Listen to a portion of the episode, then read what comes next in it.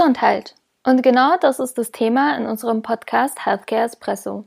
Wir von der Agentur Weber Schenwick möchten euch kompakt und leicht verdaulich erklären, was wir als Healthcare PRler eigentlich so machen.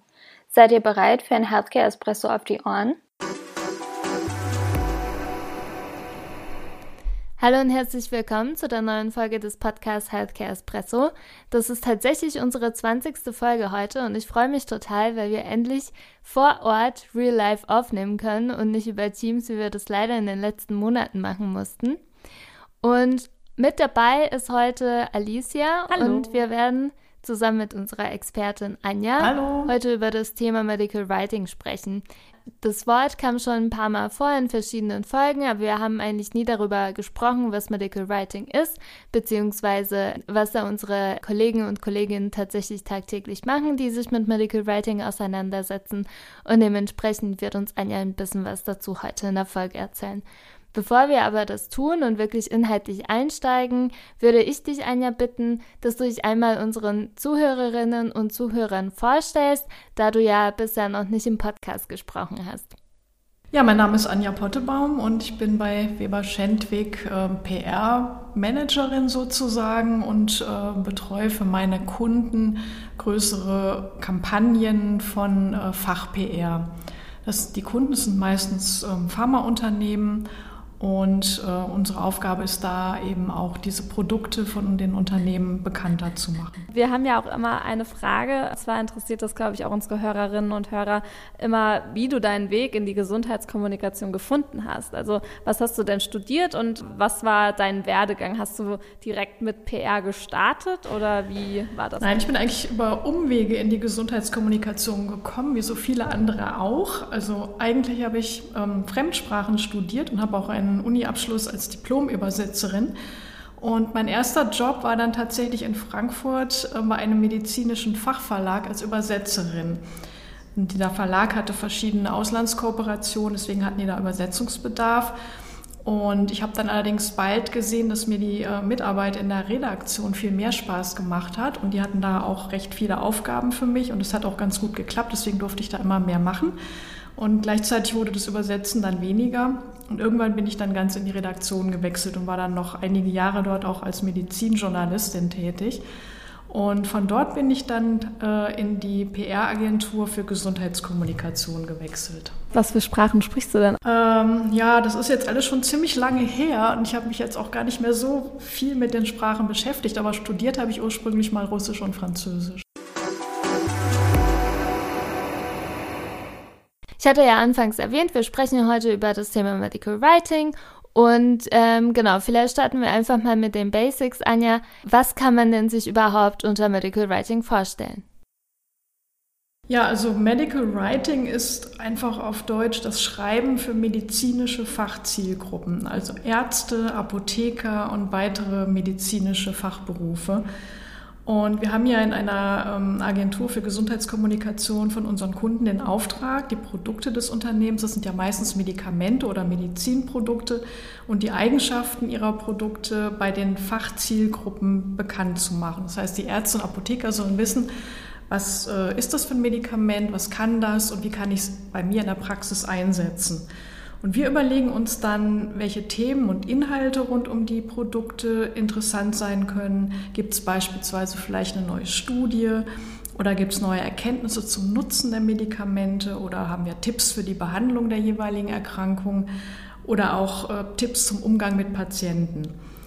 Und diese Geschichte, die wir ähm, erzählen wollen, die ähm, bringen wir jetzt irgendeine Art und Weise zu unserer Fachzielgruppe. Da können wir beispielsweise über die Fachverlage gehen, denn die äh, geben ja Fachzeitschriften für genau diese Zielgruppen heraus. Und dann würden wir also beispielsweise eine Pressemitteilung herausgeben mit unserem Thema oder einen Exklusivbericht erstellen, den wir dem Verlag anbieten oder ein Experteninterview. Und der Verlag kann das dann abdrucken. Und diese Texte, die müssen wir eben erstellen und das ist Medical Writing. Wir können aber auch ähm, uns direkt an die ähm, Zielgruppe wenden, indem wir beispielsweise Broschüren erstellen oder Leaflets, ähm, Infoblätter, Mailings oder indem wir beispielsweise einen, einen äh, Online-Auftritt erstellen und dort Texte posten.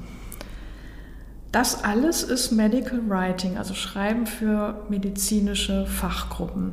Und die Texte, die müssen wir so schreiben, dass sie zum einen zu diesem Medium passen, das wir nutzen, also beispielsweise zu einer Zeitschrift und natürlich auch zur Leserschaft. Und dazu gehört, dass wir in dieser jeweiligen Fachsprache schreiben, die unsere Zielgruppe anwendet.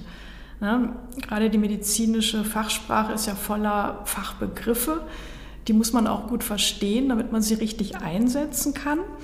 Denn wenn man da Fehler macht und die Fachbegriffe nicht richtig verwendet, dann fällt das recht schnell auf und äh, der Leser würde merken, derjenige, der es geschrieben hat, der hat eigentlich gar nicht so viel Ahnung vom Thema. Und das wollen wir ja vermeiden. Deswegen müssen wir uns also sehr genau und korrekt in die Materie einarbeiten und diese Fachsprache lernen und auch anwenden können. Also es soll auch alles authentisch sein. Ich muss genau. sagen, also ich habe mich da auch sehr wiedererkannt, weil wenn ich das jetzt mal alles so höre, also auch gerade so für Online-Bereich, Anita, da schreiben wir ja auch sehr viele Texte dann eben für die Zielgruppe Ärzte. Und ich habe dann aber mal so gemerkt, also du hast ja auch gesagt, man muss sich eben auskennen, man muss ganz genau wissen, okay, was man schreibt, muss richtige Fachwörter benutzen und vor allem muss ja auch der Inhalt richtig sein. Wir verweisen ja oft auf Daten, also es ist ja sehr ein datengetriebener Bereich sozusagen. Da gebe ich sehr gerne was an unseren Medical Writer tatsächlich ab, weil wir haben ja, also wir, du hast es ja vorhin erwähnt, du bist ja auch PR-Managerin, das sind wir alle drei. Aber wir haben ja auch wirklich Medical Writer in unseren Reihen, die ja wirklich nur schreiben. Und ich muss sagen, ich gebe das dann gerne an Holger ab. Aber was wir dann machen oder was ich vor allem immer mache, ich mache dann noch mal eine poppige oder eine eine eine kreativere Headline zum Beispiel rein oder feile dann noch mal ein bisschen an dem Text rum, mache dann vielleicht auch noch mal doch ein bisschen elegantere Formulierungen rein, um dann doch auch den Lesefluss nicht nur so ganz trocken zu machen. Wie ist es bei dir? Also wenn du dann auch oder schreibst du dann viel selbst oder wie ist es bei dir in der alltäglichen Arbeit? Ja, ich schreibe recht viel selbst, einfach weil ich auch diese Vorbildung habe. Als Medizinjournalistin fällt mir das relativ leicht und macht mir auch Spaß. Und der Punkt Kreativität ist ein ganz wichtiger Punkt meiner Meinung nach, weil ähm, auch wenn wir mit trockenen Themen operieren, wie Studiendaten und, und Fakten, ähm, darf man eines nicht vergessen. Ähm, auch Ärzte möchten beim Lesen gerne unterhalten werden. Also wenn Ärzte eine Fachzeitschrift lesen, dann möchten sie natürlich fortbilden und äh, ihr Wissen erweitern, aber sie möchten sich eben auch gut unterhalten. Und wenn das alles zu trocken ist, dann lesen sie gar nicht weiter. Und dann nehmen sie eben auch die Botschaft, die wir vermitteln möchten, nicht auf. Und deswegen ist es für uns ganz wichtig, möglichst äh, kreativ zu sein, was die Geschichte angeht, die wir erzählen, und auch vom Schreibstil her möglichst locker und unterhaltsam zu schreiben. Da können wir immer noch bei der Fachsprache bleiben, das ist auch ganz wichtig, aber der Text muss einfach flüssig lesbar sein und kann auch vielleicht ein paar lustige Redewendungen enthalten. Äh, das ist alles möglich und sollte auch so sein, damit es einfach äh, eben auch nicht zu trocken wird und der Leser uns abspringt. Ne? Weil dann haben wir ja auch nichts davon, wenn der Leser den Artikel nicht zu Ende durchliest. Und das ist eigentlich eine ganz wichtige Aufgabe, die wir haben, also trockene Themen in äh, interessante, gut lesbare Sprache umzusetzen.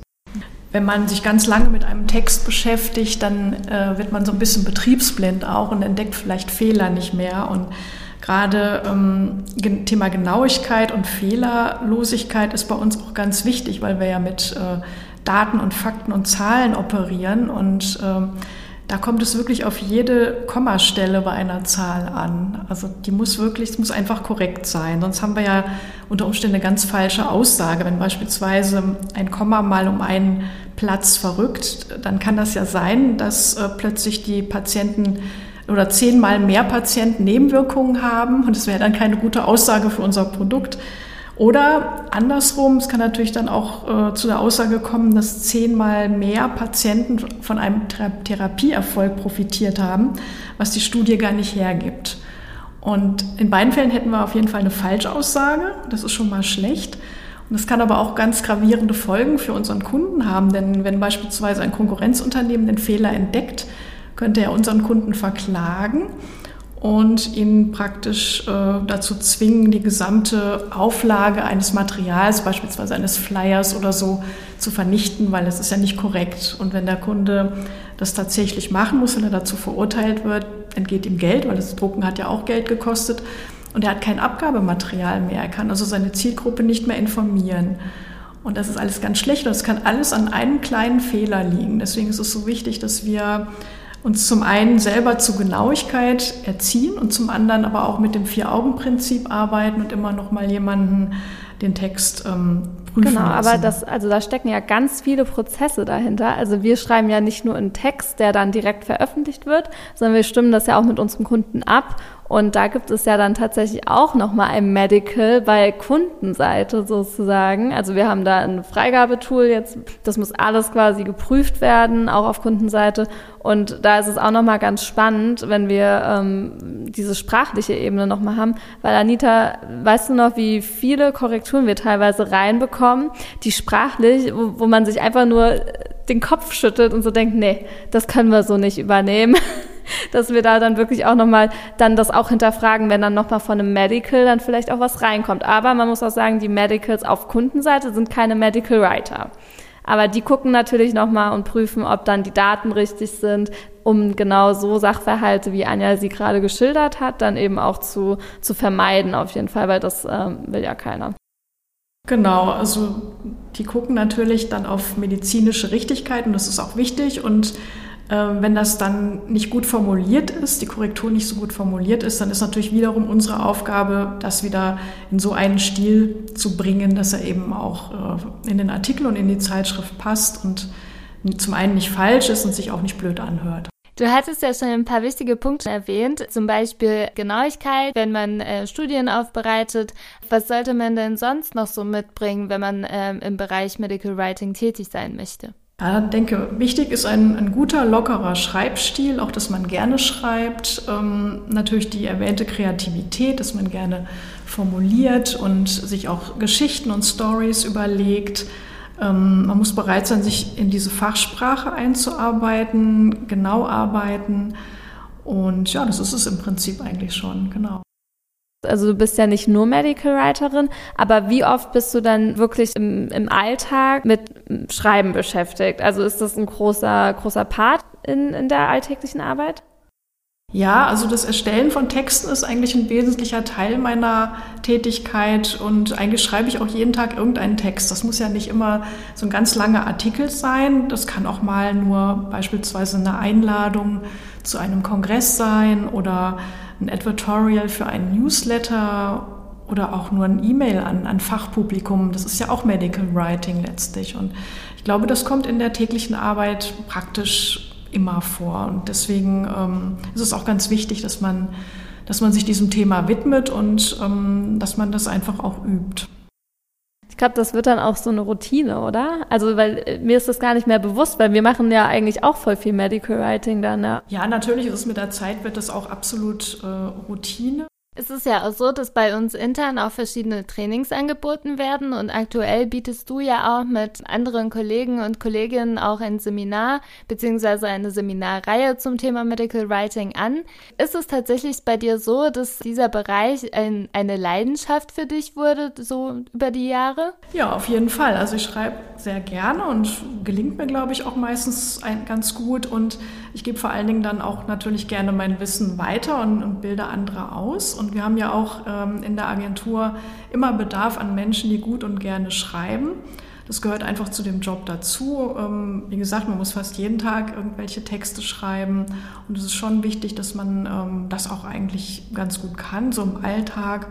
Und ähm, deswegen möchte ich gerne, dass äh, andere Kollegen, Kolleginnen auch dafür begeistert sind und ihnen einfach Tipps geben. Bei Medical Writing ist tatsächlich dann das Schreiben im Fokus und in die Richtung geht auch heute unsere Outro-Frage. Und ich würde gerne von euch beiden wissen, würdet ihr irgendwann mal in eurem Leben ein Buch schreiben wollen? Darüber habe ich mir tatsächlich noch keine Gedanken gemacht. Also ich finde es irgendwie schön, dann was zu haben, was man selbst quasi erstellt hat, wie jetzt zum Beispiel auch eine Abschlussarbeit oder so, da hat man ja auch schon viel geschrieben. Aber ich habe jetzt, also ich wüsste jetzt nicht, worüber ich schreiben würde. Deshalb würde ich die Frage jetzt auf jeden Fall mit Nein beantworten. Und ich dachte dann auch so, als ich die Frage jetzt gehört habe, ja, ich kommuniziere halt auch lieber. Als, also ich mache beides gern, aber ich bin schon, ich merke das in meinem privaten äh, Userverhalten, ich schicke auch mehr Sprachnachrichten als Textnachrichten. Und wie ist es bei dir, Anja? Also ich muss ganz ehrlich sagen, da ich ja beruflich viel schreibe, lese ich in der Freizeit tatsächlich lieber selber ein Buch und würde deswegen auch nicht unbedingt eins schreiben wollen. Ja, also aktuell kann ich mir das nicht vorstellen, äh, weil ich ja, wie ihr ja auch schon erwähnt hattet, viel auf der Arbeit texte.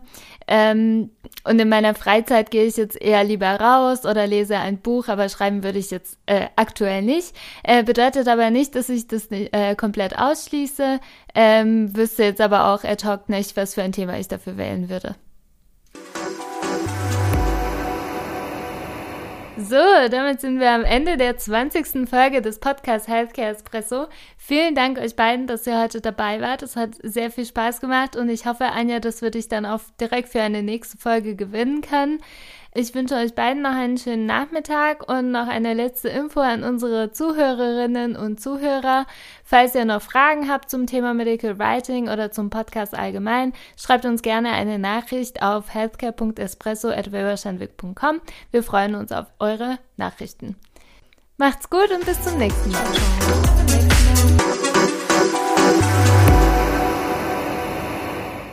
Du findest unsere Inhalte spannend und kannst dir vorstellen, unsere Teams im Bereich Healthcare zu unterstützen? Wir sind immer auf der Suche nach neuen Familienmitgliedern und freuen uns auf deine Bewerbung unter bewerbung@wilberschenwick.com.